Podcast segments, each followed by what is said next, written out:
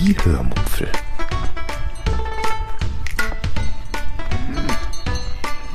Aus dem Tagebuch einer Allgäuerin.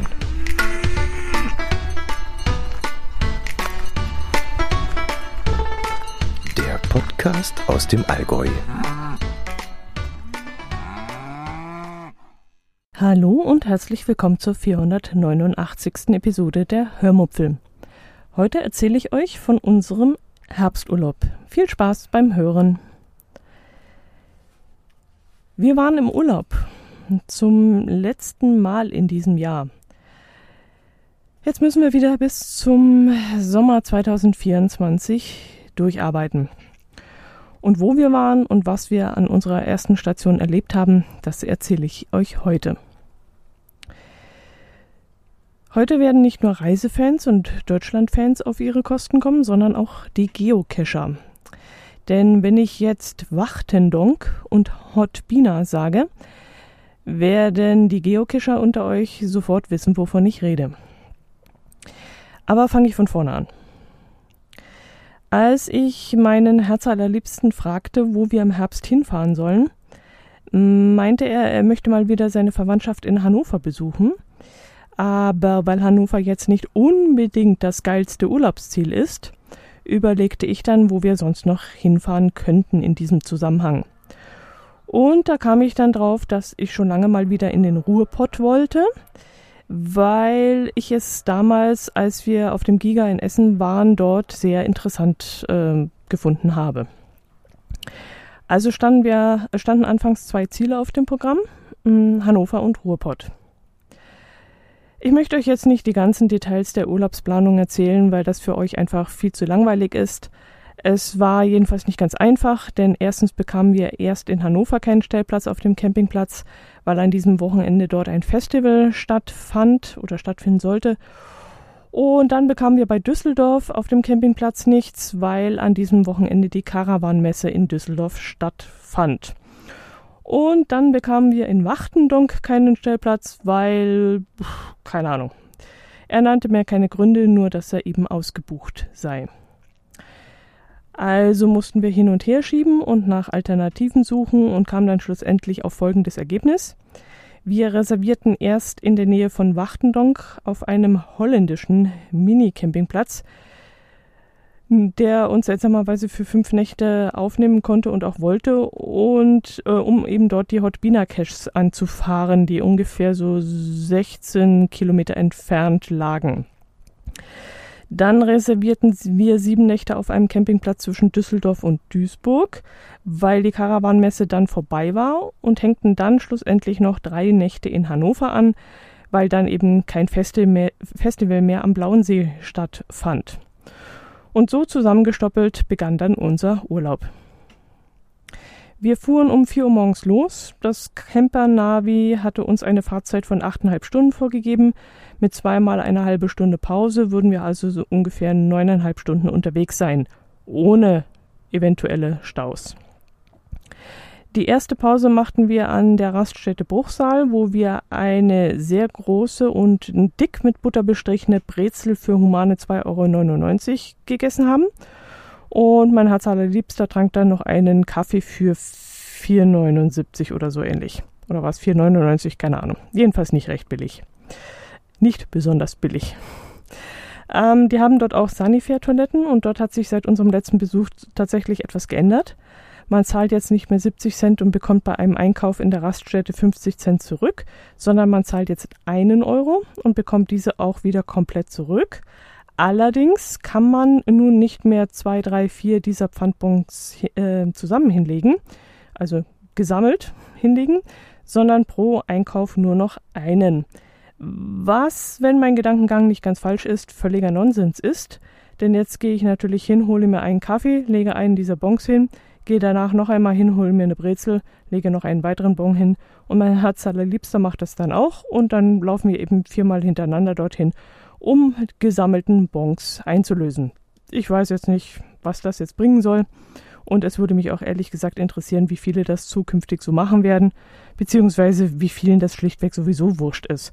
Also ich meine, man kann auch einen Euro bezahlen für die extrem sauberen und ordentlichen Klos, die man da immer ähm, vorfindet. Wir fuhren dann circa 45 Kilometer weiter und dort kurz von der Autobahn runter, wo wir dann circa 40 Cent, 40 Cent weniger für unseren Sprit bezahlten als auf der Autobahn. Nachdem wir getankt hatten, ging es weiter und wir kamen auch sehr gut durch und waren bereits um 12.30 Uhr am Campingplatz Hovershof, äh, einem Bauernhof und Minicamping in Felden bei Venlo. Äh, wir waren eine halbe Stunde zu früh dort und warteten geduldig vor dem Eingang, weil ich niemanden beim Mittagessen stören wollte und wir ja, wie gesagt, es war ja unsere, unser Problem, dass wir zu früh da waren. Ab 1 Uhr sollte man wohl anreisen können. Dann äh, kam irgendwann die Chefin auf uns zu und fragte, wer wir denn seien und wie lange wir denn gebucht hätten. Ich sprach, sie sprach dann auch sehr freundlich, auch wenn sie dabei nicht unbedingt lächelte. Und ich beschloss dann aber trotzdem, sie zu mögen. Sie war halt so ein richtig uriger Typ, würde ich das jetzt mal sagen. Auf Google Maps hatte ich ein paar Camper-Bewertungen äh, gelesen. Äh, da geschrieben, die Camper, sie sei, also die Chefin sei furchtbar unfreundlich. Mm, die meisten aber waren vom Campingplatz und dem, auch dem Service durchaus begeistert. Unter anderem habe ich zum Beispiel gelesen, dass ein Campinggast, also eine Mutter, von ihr ausgeschimpft worden war, weil sie ihr Kind unbeaufsichtigt die Toilette nutzen ließ. Der Campinggast regte sich dann berechtigterweise, wie ich finde, darüber auf, denn ihre Tochter sei immerhin schon 14 Jahre alt und eine 14-Jährige könne man ja durchaus alleine aufs Klo gehen lassen. Aber die Chefin war da wohl anderer Ansicht. Uns wurde dann ein Stellplatz auf einer riesigen Wiese gezeigt, mit dem Hinweis, auch ja ganz hinten an die Hecke ranzupacken. Das wiederholte die Dame dann mehrmals, was ich nicht ganz verstehen konnte, warum man daraus so ein Drama machen kann, denn die Wiese war wirklich riesig. Also ich würde diese Art von Wiese sogar als Koppel bezeichnen, auch wenn ich dann immer an einen eingezäunten Bereich denke, auf dem Pferde weiden. Aber da wir uns auf einer Art Bauernhof befinden, kann man das auch durchaus so nennen. Bloß, äh, dass halt auf dieser Koppel, auf diesem riesigen Wiesengelände eben Camper stehen. Wir stellten unseren Wohnwagen dann ab und ich fragte, ob ich mit nach vorne kommen soll, um uns anzumelden, aber sie winkte dann nur ab, zückte ihr Smartphone und fotografierte dann einfach mein Perso ab und dann war das die, dann war die Sache für sie erledigt. Wir stellten dann den Wohnwagen in Waage und fuhren dann erst einmal circa zwei Kilometer in den nächsten Ort zum Supermarkt, um dort noch Brötchen für den nächsten Morgen zu besorgen. Denn ab September gibt es auf dem Mini-Campingplatz, wie sie es auch selbst immer nennt, also wirklich Mini-Campingplatz, keinen Brötchenservice mehr. Mit leerem Magen kaufen wir dann den halben Laden leer. Äh, was genau alles wir kauften, erzähle ich euch später noch. Dann ging es zurück zum Campingplatz. Ähm, wir haben dann das Vorzelt aufgebaut und dann Mittagessen gekocht. Ähm, wir hatten uns eigentlich vorgenommen, während des Urlaubs nur viermal zu grillen und äh, nicht kochen, sondern sonst essen zu gehen. Aber ich hatte zu Hause noch ein Kilo Karotten liegen gehabt, die weg mussten und deshalb gab es an dem Tag dann nochmal ein leckeres Curry. Und das Toastbrot wurde dann zum Dippen genommen und dann war das auch weg. Und ja, ich schmeiß halt so ungern Lebensmittel weg, sondern plane immer so, dass alles verwertet wird. Und so habe ich dann eben spontan entschieden, dass wir das Curry machen und das Ganze dann noch mit unserem äh, Toastbrot von zu Hause aufdippen. Nach dem Mittagessen machten wir uns noch einen Kaffee in der Drückerthermoskanne und aßen eines der mitgebrachten Plunderstückchen, äh, das wir da aus dem Supermarkt geholt hatten. Das war dann so eine Art Blätterteiggebäck mit Apfelfüllung Allerdings nichts Besonderes und ich würde es definitiv nicht nochmal kaufen. Das war die Sünde nicht wert. Die zweite Leckerei habe ich mir dann für den nächsten Tag aufgehoben. Abends ging es dann.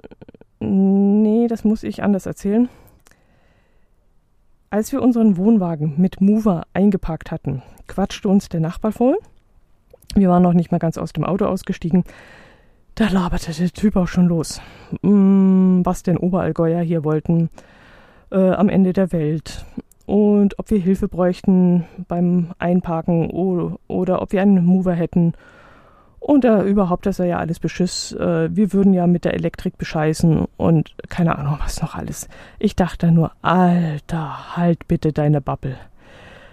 Äh, das kann ich echt gar nicht gebrauchen. Wir kommen, wir haben noch nicht mal den Fuß aus dem Auto und dann wird man da schon zugetextet. Also meine Fresse. Ja, da hatten wir so ein Früchtchen neben uns erwischt. Ja, wir erfuhren dann auch, dass er aus Neuss sei und würde gerade sein Haus verkaufen und danach würde er mit seiner Frau nach Portugal fahren, wo sie überwintern wollten und ach, was weiß ich noch alles. Ja, und dieser Typ und auch der, der Camper auf der anderen Seite von uns erzählten, die beiden erzählten uns dann kurz darauf, dass es abends in der Campingkantine Frink, Frikante, Frikante? Ja, mit Pommes geben würde. Und obwohl wir mittags sehr reichlich gegessen hatten, beschlossen wir dann, uns das nicht entgehen zu lassen. Wenn typisch holländisch ge, ge ja was eigentlich, ge, gegessen, gekocht, gefeiert wird, keine Ahnung.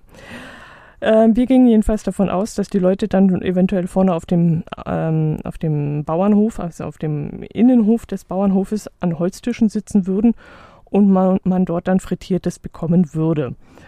Oh, ja, leider äh, war das dann wohl doch nicht so der Fall. Irgendwann sahen wir nämlich die Camper um uns herum losstiefeln und kurz darauf wieder mit Plastikschalen zurückkommen, in denen Pommes und irgendwas lagen.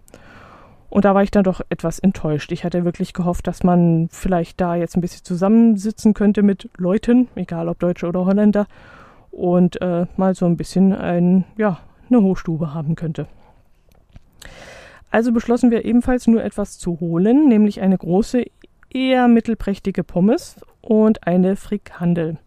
Letzteres hatten wir noch nie gegessen. In unseren Hollandurlauben haben wir lieber diese Kibbeling-Dinger gegessen, also diese frittierten Fischstückchen. Aber Frikandel, das kannten wir noch nicht. Die Frikandelwurst war dann auch recht lecker. Sie schmeckte so ein bisschen wie geschwollene, die äh, frittiert worden war. Und die Pommes, die waren dann aber eher so, eher so mäh. Und dieses Erlebnis, das ja keines war, das war dann, wie gesagt, eine Riesenenttäuschung. Ja, vielleicht sollte ich euch noch kurz etwas vom Campingplatz selbst erzählen, bevor ich es vergesse. Der Platz bezeichnet sich äh, als Bauernhof und wie gesagt als Mini-Campingplatz und hat nur circa zwei Dutzend unparzellierte Stellplätze auf einer riesigen Wiese. Ich würde sagen, diese Wiese ist etwas größer als ein Fußballfeld. Die Camper stehen nur am Rand und in der Mitte ist ganz, ganz, ganz viel leere Wiese. Man darf mit dem Auto nicht am Wohnwagen stehen, sondern auf, muss auf einem separaten Parkplatz ähm, stehen die ganze Zeit. Damit will man wohl verhindern, dass ständig Autos über die Wiese fahren und das Feld dann umflügen und ja, wie gesagt, dass die Wiese dann darunter leidet.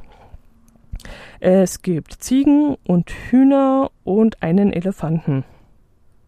Mein Herz allerliebster meint zwar, das sei der größte Gaul, den er je gesehen hätte, aber ich bin fast überzeugt, dass das ein Elefant ist.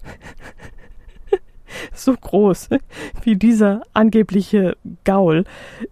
So groß sind nur Elefanten. Äh, das ganze Gelände ist dann wunderschön gestaltet. Überall stehen alte Pflüge, Schleifsteine und irgendwelche verrosteten landwirtschaftlichen Gegenstände herum. Unter einem Stadeldach steht dann mitten in einem Haufen kruscht ein altes Milchauto, in dessen Fahrerhaus eine Puppe platziert wurde, was ich auch sehr amüsant finde. Und ja, wenn ich dran denke, stelle ich euch mal ein paar Bilder ein, weil so richtig beschreiben kann man das eigentlich nicht. Ähnlich gestaltet ist dann auch der Sanitärbereich. Der befindet sich in einer alten Scheune.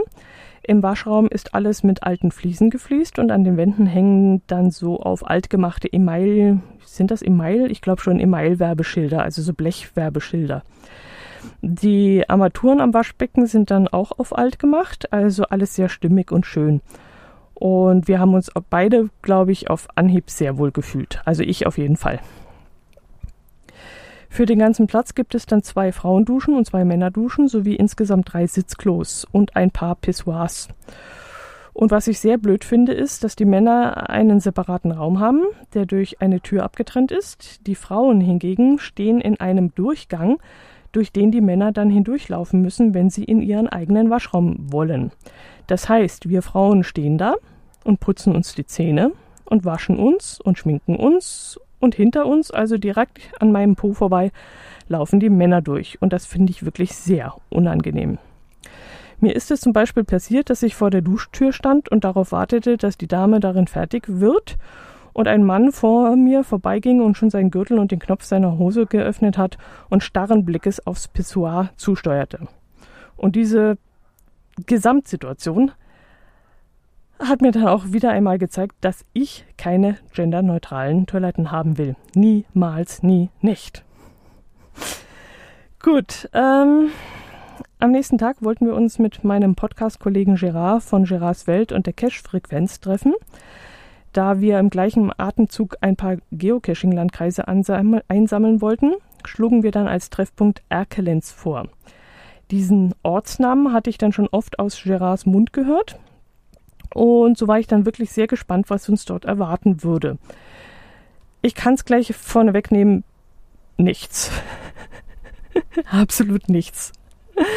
Ich gehe davon aus, dass man da ganz gut wohnen kann. Also für den täglichen Bedarf gibt es alle Geschäfte, die man so braucht und im Stadtkern gibt es dann so verschiedene Plätze, die teilweise gerade aufgehübscht werden, an denen es dann Cafés, Eisdielen und Bistros und so gibt aber touristisch gesehen muss man, glaube ich, nicht dort gewesen sein. Wir sind dann mit Gerard und seiner Familie zu einem Griechen gegangen und haben dort recht gut gegessen und die Zeit ist dann auch wie im Flug vergangen. Wir saßen da, glaube ich, so knapp zweieinhalb Stunden und gefühlt war das eigentlich nur eine Stunde gewesen. Also es, es war so Schnips und die Zeit war schon vorbei. Es war der Hammer. Ich habe dann auch einen kleinen Lachflash bekommen, als uns Gerard eine Geschichte mit einem Tiefgaragentor in Paris erzählt hat, die er seinen Hörern nicht erzählt hat. Ich will ja wirklich nicht meckern, aber dass er solche lustigen Geschichten, wo ich fast einen Lachflash kriege, seinen Hörern vorenthält, das ist echt eine Schweinerei. Das prangere ich an, Gerard. Grüße gehen raus. Ja, ähm, danach sind wir dann noch in die Nähe von Jüchen gefahren, so heißt es, glaube ich. Dort gibt es einen Aussichtspunkt des Tagebau Garzweiler, von dem ihr sicherlich auch schon alle gehört habt. Es mussten wegen dieses Tagebaus einige tausend Menschen ihre Häuser verlassen und umgesiedelt werden.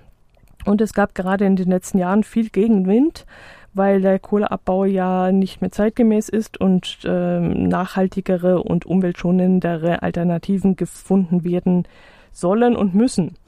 Und vom Aussichtspunkt hat man dann auch einen spektakulären Blick über diese Wüste und da wird einem erst recht wieder bewusst, wie überflüssig oder wie, ja, wie gefährlich und, und, und, ja, wenig umweltschonend das Ganze sein äh, ist und ähm, was der Tagebau da hinterlässt, diese, diese Wüste, das ist echt unglaublich. RWE hat dort ein paar Informationstafeln aufgestellt, ähm, wie viel sie so äh, dauernd fördern, ja, und, und wie das jetzt alles zurückgebaut werden soll und ja, jedenfalls sehr interessant. Abends haben wir uns dann noch vor unseren Wohnwagen gesetzt, einen Kaffee getrunken und die zweite Leckerei gegessen, die ich mir tags zuvor gekauft hatte. Das war nämlich Lebkuchen. Und Lebkuchen, das ist etwas anderes als Lebkuchen. Dieser Lebkuchen ist nämlich ein Kuchen in Kastenform. Nee, das ist falsch beschrieben. Stellt euch ein Kastenbrot vor. Also etwas, was man mit dem Messer scheibchenweise runterschneiden kann. Aber die Konsistenz ist dann doch eher wie so ein Kuchen, wie so ein Rührteigkuchen.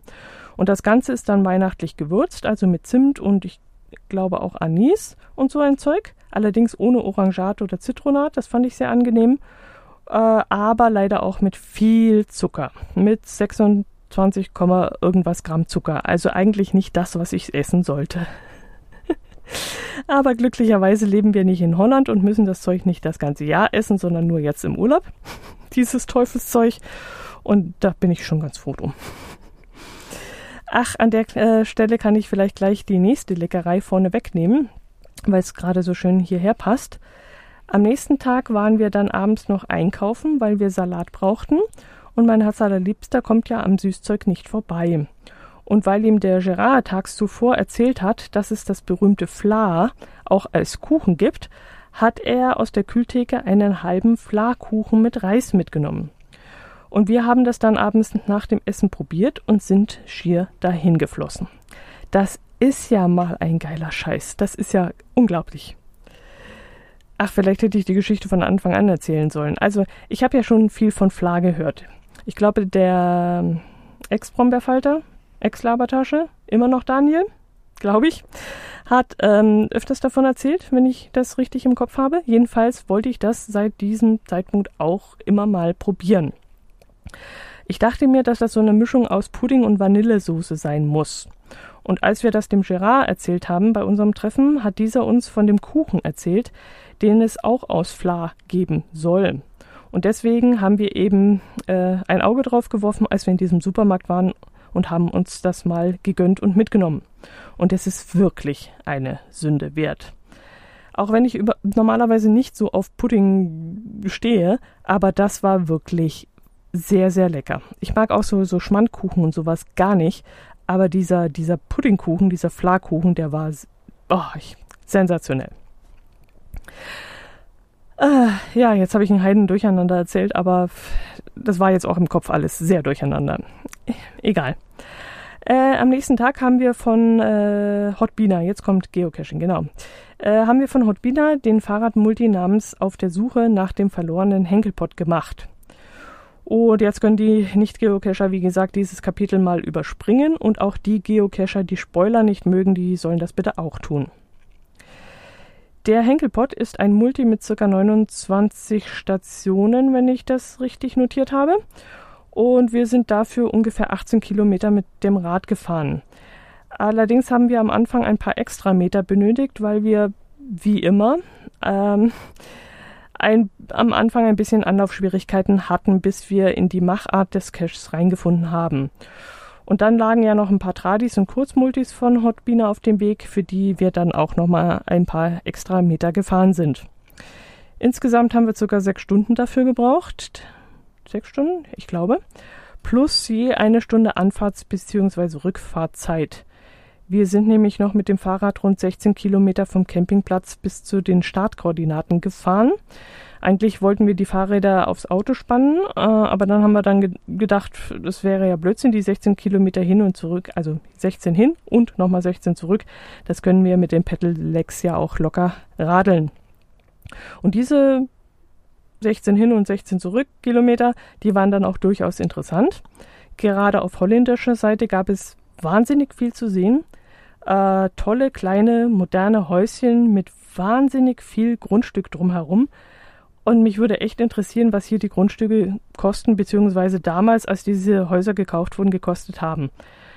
Ähm, weil das ist ja das, das Häuschen und dann nochmal das fünf- oder sechsfache Gelände drumherum, das war, das war echt der Hammer. Ja, und dann fuhren wir noch äh, durch ein Industriegebiet, in dem unter anderem Canon eine Produktionsstätte hat. Und auf deutscher Seite war ein Fabrikgelände von Kühne. Und das roch man dann auch schon 500 Meter gegen den Wind.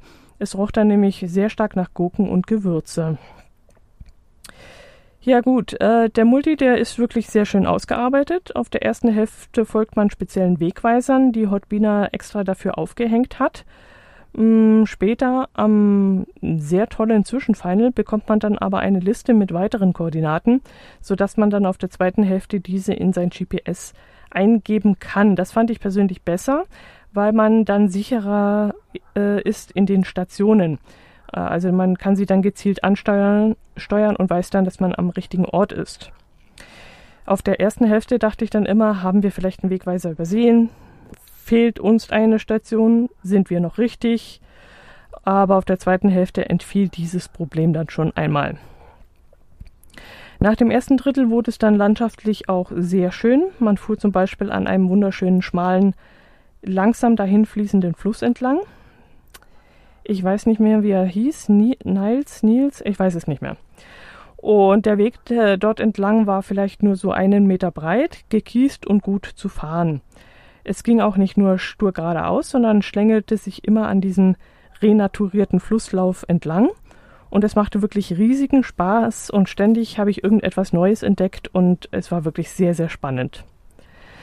Der Multi führte dann auch ein kurzes Stück durch die Altstadt von Wachtendonk, was auch sehr schön war und wirklich sehr viel Spaß gemacht hat. Da so am Rathaus entlang und so und ja, war richtig schön. Die Aufgaben des Multis waren dann knifflig, aber lösbar. Wir hatten zum Schluss zwar einen Fehler drin, den mein Herz allerliebster aber lösen konnte, weil er an besagter Station dann auch gezweifelt hatte und im Nachhinein relativ sicher war, dass dort ein Fehler passiert sein müsste. Und dort hm, konnten wir dann einfach nur eine Zahl austauschen und so kam mir dann noch an die Dose. Ja, war ein richtig schöner Multi, der meiner Meinung nach allerdings vielleicht so vier bis fünf Stationen kürzer hätte sein können. Am besten im vorderen Bereich, wo es landschaftlich jetzt nicht so spannend war wie im hinteren Bereich. Gut, abends haben wir dann noch gemütlich von dem Wohnwagen gegrillt. Als Nachtisch gab es dann den Flakuchen. Dann haben wir abgespült und danach noch im Wohnwagen Podcasts gehört bzw. Backgammon gespielt, bevor wir dann völlig geschafft ins Bett gefallen sind. Am nächsten Tag stand dann ein weiterer Multi von Hotbiner auf dem Programm. Der hieß Der große Zapfenstreich und führte, glaube ich, über zehn Stationen plus Final. Er sollte ungefähr vier Stunden dauern. Äh, die Stationen waren recht knifflig und vor allem die Stage 5 brach uns dann beinahe das Genick. Bei den ersten vier Stationen hatte ich noch getönt, so von wegen, wenn das, äh, wenn alle so geschmeidig laufen, alle Stationen, dann sind wir ja in zwei Stunden durch obwohl, wie gesagt, das Ganze an, mit vier Stunden angegeben war. Aber dann kam eben besagte fünfte Station und da mussten wir doch tatsächlich den ONA anschreiben, weil wir einfach nicht auf die Lösung kamen. Und auch jetzt in der Nachbetrachtung muss ich sagen, ich weiß immer noch nicht, wie man darauf kommen soll. Und ich bin echt erstaunt, dass die anderen vor uns, äh, also vor Locker, an allen möglichen Stationen, wo wir fließend durchkamen, ihre Schwierigkeiten hatten und an der fünften anscheinend überhaupt nicht. Also ich weiß auch nicht, wie es manchmal läuft. Aufgrund dessen, dass wir dort so lange gebraucht hatten und zu Fuß unterwegs waren, holte uns dann die nachfolgende Gruppe, die anderthalb Stunden später gestartet war, mit äh, drei Cachern und einem Fahrrad dann doch noch ein.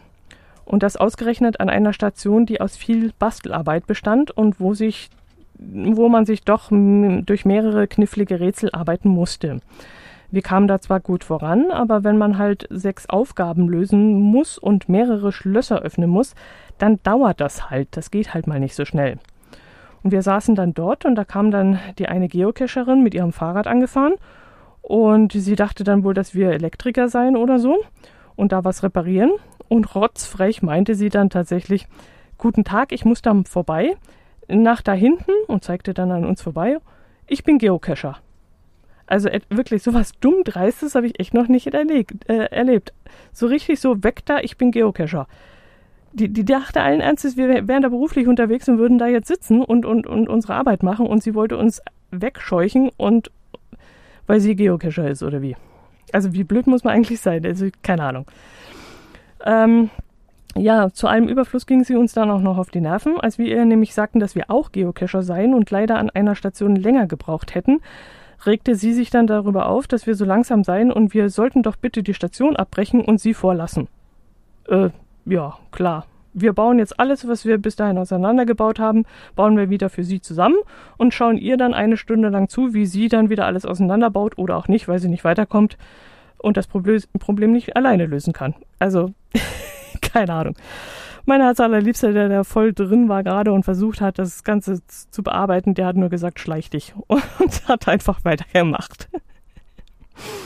Also Leute gibt's. Also man kann ja viel erleben beim Geocaching, aber so eine dumm dreiste Person habe ich echt noch nie gesehen.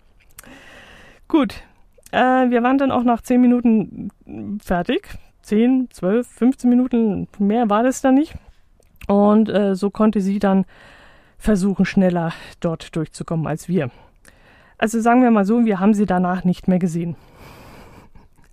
Wir glauben nämlich, dass sie weder an dieser Station schneller war als wir, noch an den nachfolgenden, denn alle der nachfolgenden waren dann auch recht knifflig und forderten wirklich handwerkliches Geschick. Und ähm, ja, ich, ich traue der Troller ja einiges zu, aber dass er handwerkliches Geschick hat, jetzt nicht unbedingt. Naja, gut. Alles in allem war das wirklich wieder eine Glanzleistung von Hotbina, die ganze Runde. Das sucht wirklich seinesgleichen in ganz Deutschland. Äh, ich kann wirklich, ich wüsste jetzt nicht, was man damit vergleichen kann. Also wirklich allererste Sahne. Vor allem die Station 6, 7 und 10 Und das Final, das waren wieder richtig schöne Highlights. Ähm, was mir allerdings nicht so gut gefallen hat, waren die Stationen, wo man offensichtlich etwas sah und glaubte lösen zu können und glaubte gelöst zu haben. Und dann war das, was man da gelöst hatte, nicht das Richtige. Und der Owner führte einen also an der Nase herum und das mochte ich nicht. Ich finde fair gebaute oder geplante Rätsel besser als dieses, ähm, ja, dieses Edge Badge, ich hab dich verarscht. Das, das mag ich nicht. da fehlt mir vielleicht so ein bisschen der Humor oder einfach, also ich mag's knifflig, aber wenn man das Offensichtliche dann nicht weiter verwenden kann, finde ich das, ja, mag ich nicht. Gut, ähm, ja, das war's von dem. Auf dem Rückweg zum Campingplatz kauften wir dann bei Netto wieder frischen Salat und eiskalte Getränke ein denn es war ein richtig heißer Tag gewesen und wir hatten nicht genug getrunken während der Tour. Äh, das holten wir dann beim abendlichen Grillen nach. Ja, ich glaube, an dieser Stelle mache ich dann Schluss. Äh, von dem nächsten, Geo nächsten und letzten Geocaching-Tag und der Weiterfahrt zur nächsten Station erzähle ich euch dann am besten in der nächsten Episode. Also auch Geocacher werden wieder auf ihre Kosten kommen, aber auch alle anderen. Dann wünsche ich euch ein schönes Wochenende, eine schöne Woche. Würde mich über Kommentare freuen. Äh, ja, würde ich mich sehr freuen. Vielleicht von Geocachern. okay, dann macht es gut. Servus.